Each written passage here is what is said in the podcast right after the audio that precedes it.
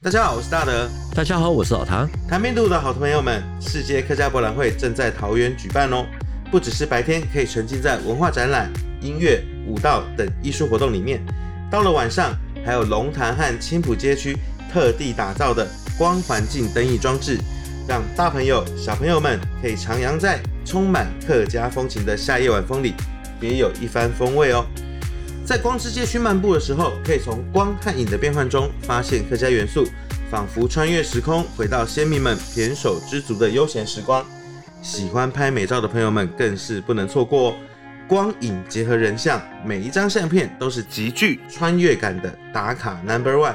还有还有，在龙潭的森林及生活两大剧场，每天晚上都有精彩的艺术表演节目，欢迎大朋友带小朋友们一起来。绝对会让小朋友们流连忘返。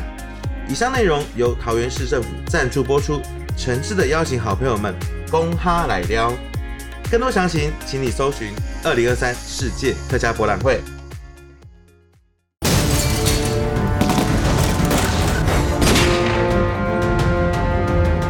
大家好，我是大德。大家好，我是老谭。我们在前一集尾声的时候，老谭有剧透说这一集要进入济南战役的战斗过程。这一集呢，要先说济南战役的哪一段呢？我们这一节哈要说整编七十四师的济南战役啊，因为在一九四七年五月山东孟良崮战役之后，国军收拢了逃出来的官兵，重新组建了七十四师。他们退出历史舞台之前啊，七十四师五十八旅一七二团啊，有七个连。大概是一千多人，在济南城外死守一个地方叫三部的邮政大楼，整栋大楼打到只剩下空壳子。那个战斗其实是惨烈无比啊！可是呢，也为七十四军在山东的战斗啊打出了最后的高光。我们这么说呢是有依据的。那个时候，华野三纵第八师二十三团的团长石一成在他的回忆录《铁与血》这本书里面提到，七十四师的这支部队在。第一百八十七页，他有这样的说法：这支部队呢是在孟良崮之后重建的，政治上很反动，攻势图不破，主官打不死，死不交枪。像他这个评价，从另外一个角度来看，可以说是十分的推崇。是他写到了死不交枪哦，也就是说这支部队作战英勇。难怪老谭呢常常说，战场的表现不能只看我们己方的这个记录哦，其实也要参照对方的。因为对方呢也会观察跟记录你的一切，当做是情报。没有错。对于这段历史呢，我们在台湾啊，其实比较少看到具体的描述。就算是七十四军的军史，其实也就是五六百字的叙述，基本只有引用王耀武回忆录的说法。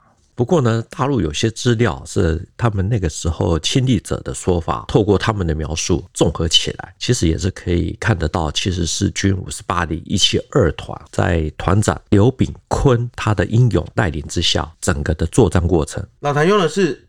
团长刘炳坤英勇的带领之下，是这他其实是老谭蛮少用的这种描述，因为我真的觉得整个过程的确是够这个资格。他为什么会到济南呢？主要是演奏失手，济南情势危急啊。王耀武到南京求援，九月十七日啊，开始从徐州空运七十四师到济南的西郊机场，本来计划要空运整个师啊，可是机场遭到炮击。所以只有空运七个点就停止空运啊，大概人数是一千人。那接下来呢？王耀武把整个一七二团全部放在三部，同时呢搭配保安第八旅的一部分据守在邮政大楼还有附近的大楼。他还对团长刘炳坤说：“只要有你们在，就有我王耀武在。”所以接下来就是要马上上演死不交枪的战斗过程。说这一段之前呢，我们先介绍一下邮政大楼。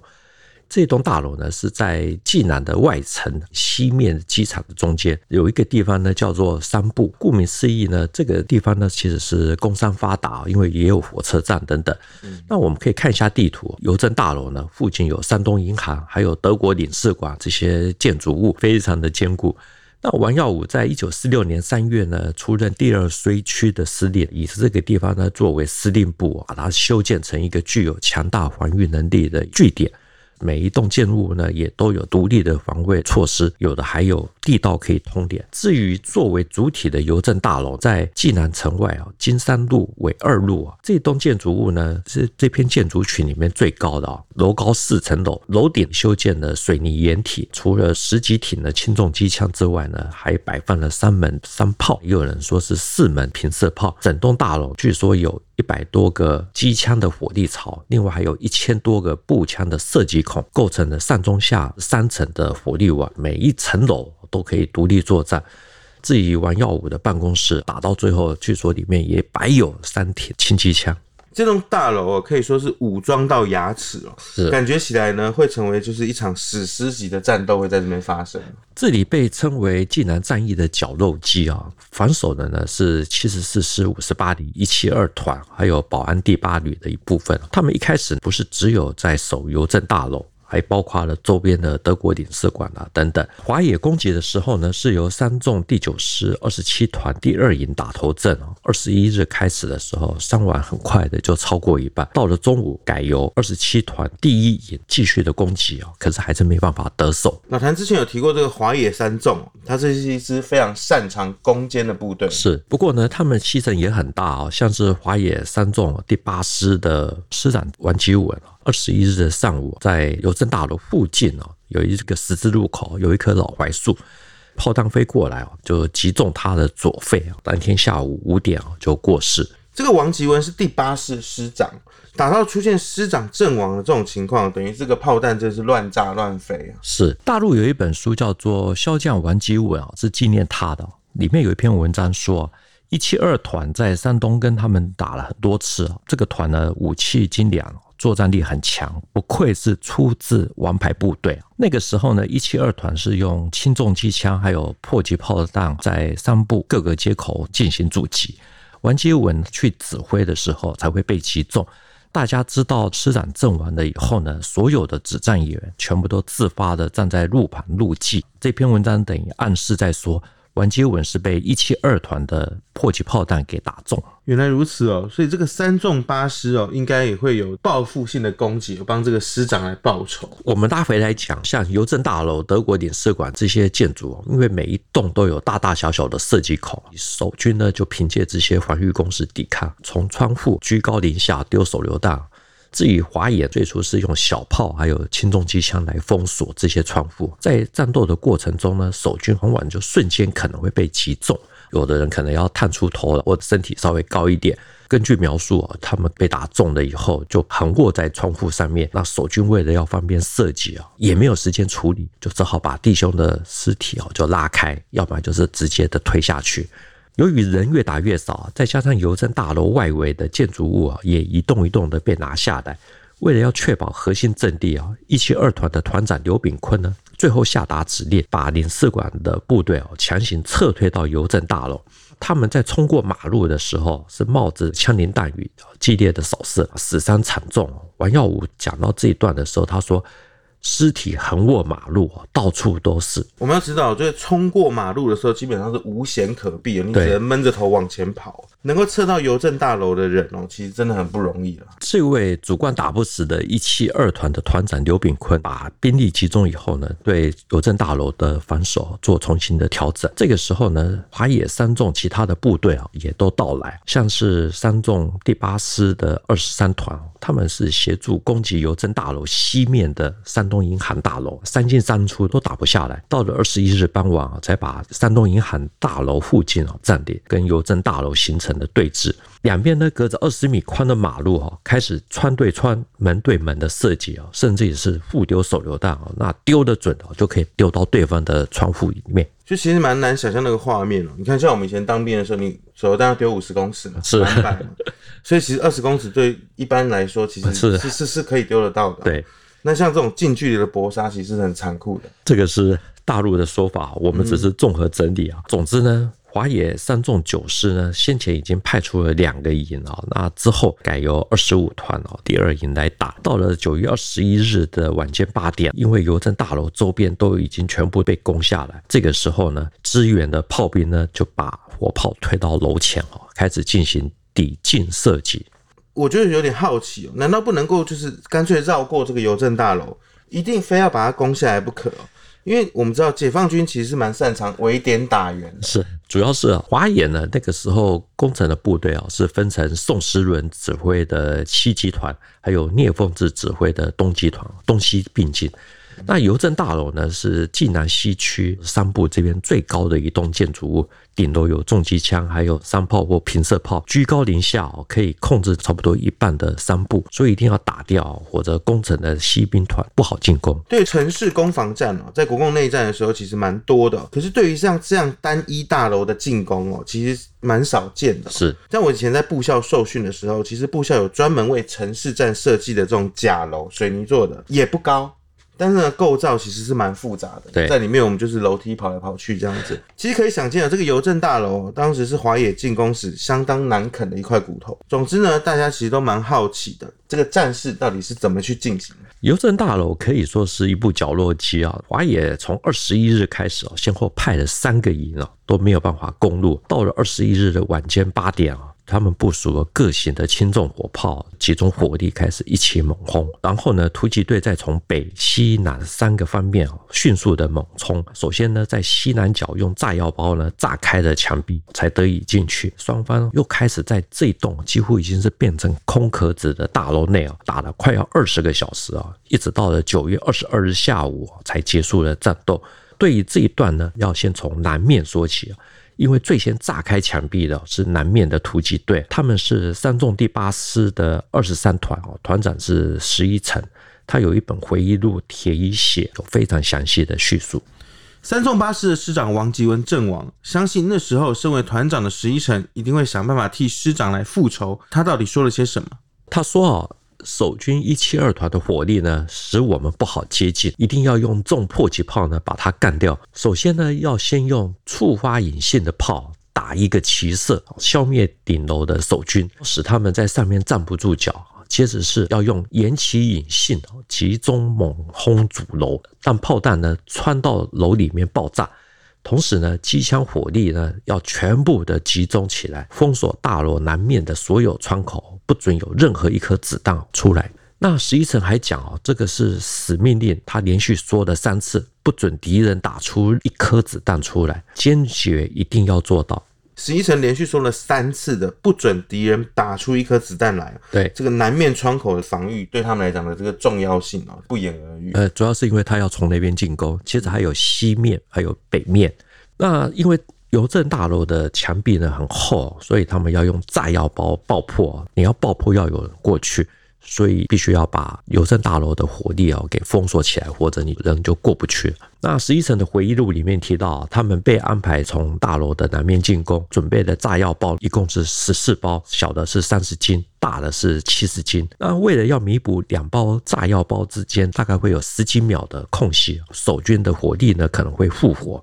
所以他们还布置了几具火箭筒进行顶劲射击，在爆破之前呢，也要先打几发的火箭弹，直接掩护爆破队，然后呢送一包炸药，再打一发火箭弹，务必要做到守军打不出子弹。在这样子狭小的区域里面呢，花叶等于说是卯足了全力哦，用火力要把守军给压制住。是二十一日晚间八点，正式的攻击开始。开炮之后呢，邮政大楼的楼顶哦连续爆炸，炮兵呢总共发射三十四枚的重迫击炮弹，主楼顶呢命中了二十六发，几乎是同时啊，轻重机枪呢也一起的开火，确定压制了邮政大楼的火力之后呢，爆破员立刻冲上去，开始引爆炸药包。那十一层说，他的位置呢离爆破点很近哦，只有。距离一个过道，大概就是隔着一条马路。爆炸的威力呢非常之大，连他待的屋子哦都换了两换，屋顶好像要坍塌。那有的人呢还东倒西歪。十一层啊，他后来又升到少将。他说，第一包炸药成功之后，爆破员回来，按照规定交了铁环，第二包又送了出去。这个时候，火箭弹打出去，刚响过，又听到了一声震耳欲聋的巨响。就这样子，一包炸药，一发火箭弹，炸到第四包，爆破员说已经炸开缺口了，缺口出现了，接下来看起来就是要攻进去。是，不过呢，十一成讲啊，那个时候参谋长喊。突，也就是冲的，可是呢，他说继续的炸，用大包的向里面炸。十一层觉得还不够，是要用到七十斤，也就是现在所谓的三十五公斤的炸药包。哦，我们知道像幺五五榴弹炮啊，这种四十几公斤的炮弹哦，里面的炸药也差不多就八公斤左右。大包的炸药包啊，等于四发幺五五榴弹炮的威力。就算是当时填充的这个质量并没有那么好，嗯哼，打个折，其实也有两三发幺五五榴弹炮的这种威力。对，我相信啊，否则的话你不会说隔着二十米在屋内都可以把这个人震到东倒西歪。所以在里面的人啊，一定五脏六腑几乎震撼，对对，几乎要翻过来。我们看这个威力啊，其实应该是 TNT。十一层讲，更大包的第五包炸药响了起来啊，也把他震到人都跳了起来。他又继续喊。继续的炸，从观察孔可以看得到，大楼的西面已经有大面积的坍塌。几乎在同一个时间，现场的主官呢，全部都喊突。战斗不到半个小时，参谋长跑了回来，报告说，炸药包呢都把敌人给炸晕了，没有什么特别的抵抗，看样子呢也无法抵抗。最后呢，压出了他是用半死不活的六百多人，废墟下呢也不知道埋了多少。这种爆炸的冲击波其实是非常可怕的，是。相信现在也很少会有人可以临近的去感受这种震撼教育哦，人都可以被震昏了，六百多人瞬间变成俘虏。其实也蛮憋屈的哦。是，但是呢，为什么老谭说逐城攻坚战又进行了大概二十个小时？大陆有一本《济南战役资料选》哦，它里面有一篇文章登在报纸，提到。二十一日晚间八点，十一成他们那个团的许昌连率先在西南角炸开了墙壁，从缺口攻进去啊。虽然说引爆了六七次，可是守军呢还继续的抵抗啊，反扑了四次。这个时候呢，另外一路的突击队也把邮政大楼的西北角给炸开了，进入院子。守军呢从楼上啊纷纷的抛掷手榴弹，还有瓦斯弹。也有报道说，攻击这栋大楼之后呢，整个战斗是立体化的。守军呢从房间。楼梯口底层的楼板的地洞，不同的角度哦，这样子去设计。那为了抵抗呢，所有的桌子、椅子啊、沙发、档案、文件、面粉都被撒在走廊上面，作为阻挡的工具。刘炳坤率领的一七二团呢，真的是豁出去了。是，看起来呢，攻方打的其实也蛮辛苦的。没有像他们想象中的这种火力压制之后很顺手就进去了。对，因为我们欠缺七十四军一七二团亲历者的说法，所以我们还是必须要引用大陆的资料，重建一下战斗的场面。这个场面呢，应该是跟我们看到的俄乌战争，比如说竹楼的攻防战是差不多的。那十一层也提到，他们在打邮政大楼西面的山东银行，还有国民党山东的省党部的时候。带头攻击的营长后来回报说：“叉叉叉哈，这些洋楼真是难打，里面的门道哦非常的多，打进去烟雾弥漫，摸不到门，也找不到人。里面的窗户又向我们开枪，楼梯拐弯抹角，地下室的进出口到处都有子弹打出来。小部队攻不动，大部队施展不开啊，里面尽是拐拐弯弯。我们知道，在那个时候，其实所谓的洋楼并不多。对，大楼攻坚对华野来说呢，经验其实也不是那么充足。是。”加上呢，双方在对开啊，开火，大楼内的家具啊、木制品啊，一定也会受到波及起火嘛，烟雾弥漫。对攻方来说，其实真的是步步惊魂啊。对，还有一个可能是啊，守军有瓦斯弹，他们也会投掷啊。总之呢，一七二团透过各种的手段啊，才能够撑这么的久。最后呢，有一位叫做熊全花的士兵率先冲到了顶楼，战斗才结束。听完这个七十四军五十八旅一七二团了，一千多人的济南邮政大楼攻防战，真的挺像在抗战时候四行仓库攻防的那种感觉。我们整个听下来呢，二十一日晚间八点之后，大概率是这个西南与西北间的这个连续大爆破，是震昏震伤非常多的守军，导致呢国军的抵抗强度大幅的下降，战斗力呢也逐渐的略显不足了。那我们在这边也必须要讲。团长刘炳坤，他的资料非常的少，那有提到他的名字啊，都还有不同的说法。比如说像这王耀武说是刘炳坤，昆明的坤。那七十四军的军史是刘炳均，平均的均。那大陆有些资料是说刘炳辉，光辉的辉。至于王耀武传奇这本书呢，它里面所使用的是刘炳坤，乾坤的坤。那我们这一集呢，实在是没有时间的去细查，所以我后来决定还是用王耀武回忆录里面所提到的名字啊，刘炳坤，昆明的坤。那如果有错啊，那就要怪王耀武了，因为人家为你卖命打仗，如果名字还写错、记错，实在是太对不起人家。听老团讲才知道说，这位英勇的团长哦，在军史里面几乎没有人提哦。是，那知道的记载里面，名字又有好多不同的说法，是真的是非常的奇怪啊。对，但我们前面其实也有提到说，王耀武对这位团长刘炳坤说：“有你们在，就有我王耀武在。”现在看起来，刘炳坤团真的是把命都拼掉。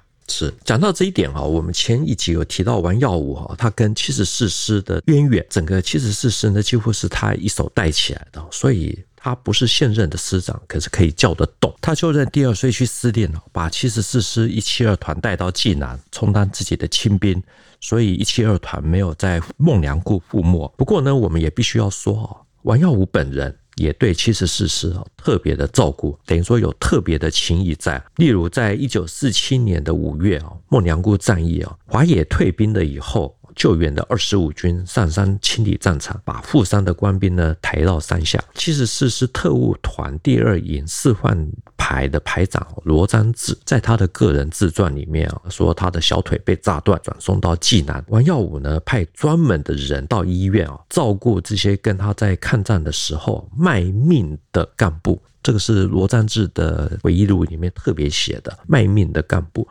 可是呢，因为他伤势过重，后来又空运到南京鼓楼医院。如果不是打着七十四师孟良崮伤兵的旗号，南京鼓楼医院啊，哪里又会收治啊像他这种芝麻大的官？王耀武还特别派人来看顾哦，这也会让过去的下属呢更加的死心塌地。是，一定会非常的感动啊。总之呢，因为王耀武跟七十四师有这层关系啊，所以济南被围的时候，他曾要求空运七十四师到济南。那因为机场遭到炮击啊，所以只有空运七个点。那王耀武呢，本来是调一七二团去马家庄，就是东面，结果后来吴化文倒戈了，又把他拉到了西面的三部守邮政大楼。这个时候呢，刘炳坤呢打电话跟王耀武说，炳坤受到左公的知遇。这个王耀武他的字是左明，辅佐的左。哦，说到您的知遇，只有死而后已。万一守不住阵地，还请左公务必通知家属。这样听起来哦，感觉起来他们是有故交的，而且交情还匪浅哦。甚至呢，这个刘炳坤或许他也受到王耀武特别有照顾或提携过。对，但王耀武则是说啊，炳坤老弟啊，疾风知劲草，反弹是忠贞。我要报告给总统，升你为少将旅长。如果我是王耀武，在那个情况之下，我应该也会开这种支票。我我我也会。因为坦白说，如果他守住了，是他本来就应该会升官的。对，但如果是阵亡的话，在理论上他也是要受到追进忠烈祠的这种褒奖。对，我其实也很好奇，刘炳坤他率领一七二团打成这个样子。王耀武的回忆录只有提到他受重伤，没有提到最后是怎么了。大陆有些报道是有提到说他最后被击毙，也有人说他是自裁或是被俘。可是具体的资料来源啊，我没有看到是出自何处。那我后来上忠烈祠的网站去查，用刘炳坤啊、刘炳军啊、刘炳辉啊这样查来查去啊，其实我都找不到他的名字。嗯，如果说王耀武他记错的名字啊，也就算了，毕竟人的记忆力有限啊。可是如果是说官方也遗漏的话，这个就有点。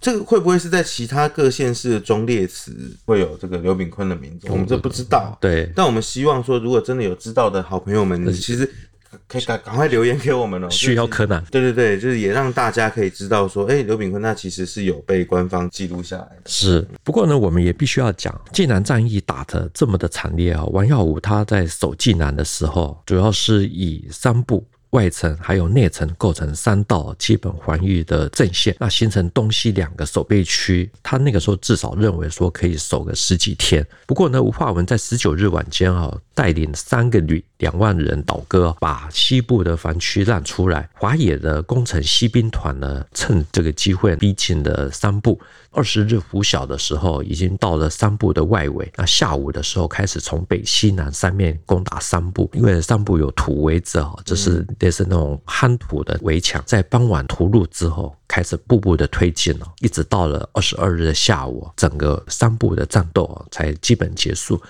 那那个时候呢，王耀武认为华野在济南外围的战斗呢，其实损失也有一些的，应该会休整三天再攻城。没有想到华野当天傍晚就开始继续的打外城，很快的到了二十四日，战斗就结束了。讲到这边呢，其实我们这一集的时间应该差不多了。是老谭这集呢，把死守到底、几乎被遗忘的七十四军五十八旅一七二团团长刘炳坤如何英勇作战。说的比较完整。是，还好以前有一些资料，那我我觉得这次有这个机会能够把它好好的整理，我觉得我也很荣幸。我还是要讲哦，战争很残酷，原因在于说在炮火之下，就是考验你的勇气。那事后呢，自己说真的是一回事哦，对手的记录又是一回事哦，两边对照才会比较准确。特别是现代战争哈，无人机、空拍机啊什么的，到处通通都有录像，所以你的。一举一动哦，绝对都逃不过 外界的眼光。对，嗯，老谭其实对这点是非常非常的有感触。我们私底下在聊天的时候，他也会觉得说，对这些事实的东西，他是非常看重。主要是哈，像七十四师一七二团刘炳坤，他的英勇是非常的难得啊。因为我们也可以看得到，有对照组，对照组呢也是由华野他们记录下来的。比如说，像是那个时候守济南齐鲁大学啊。有一部分是王耀武成立的青年教导总队啊，这个队员呢，主要是招收因为战乱而失学还有失业的年轻人，他们集训三个月不到，战斗力呢可想而知。那个时候呢，进攻的是十三纵队，在周志坚他的回忆录里面有提到，他们去打。人数虽然说只有守军的二十分之一，可是不到半个小时，有一千多名青年教导总队就放下武器，只有少数人在院子里面抵抗。这期讲到了这个英勇团长刘炳坤哦，相信大家对他又多了几分的认识。其实外面也很少在讲刘炳坤这个人，让这个七十四军呢，他就有了一个最后的高光时刻。是，像是我们现在生活的这个年代，其实我们对战场的印象哦，像我本身呢，最多就是看那个雷恩大兵啊，好莱坞影片啊，里面有一些城市战的这个场景，我们就已经觉得很震撼了。是，想必这个真实的战场残酷程度，肯定是有过之而无不及的。那我们今天的节目呢，就到这边。谈兵度新闻历史的汇流处，军事是故事的主战场，只取一瓢饮，结合军事历史跟人文的节目，除了在 YouTube 上面可以观看，在底下留言交流之外呢，也欢迎大家呢用 Podcast 收听。欢迎听众呢到 Apple Podcast 给我们留言跟五颗星的评价。再次谢谢老谭，谢谢大家，我们下周见喽，拜拜，拜拜。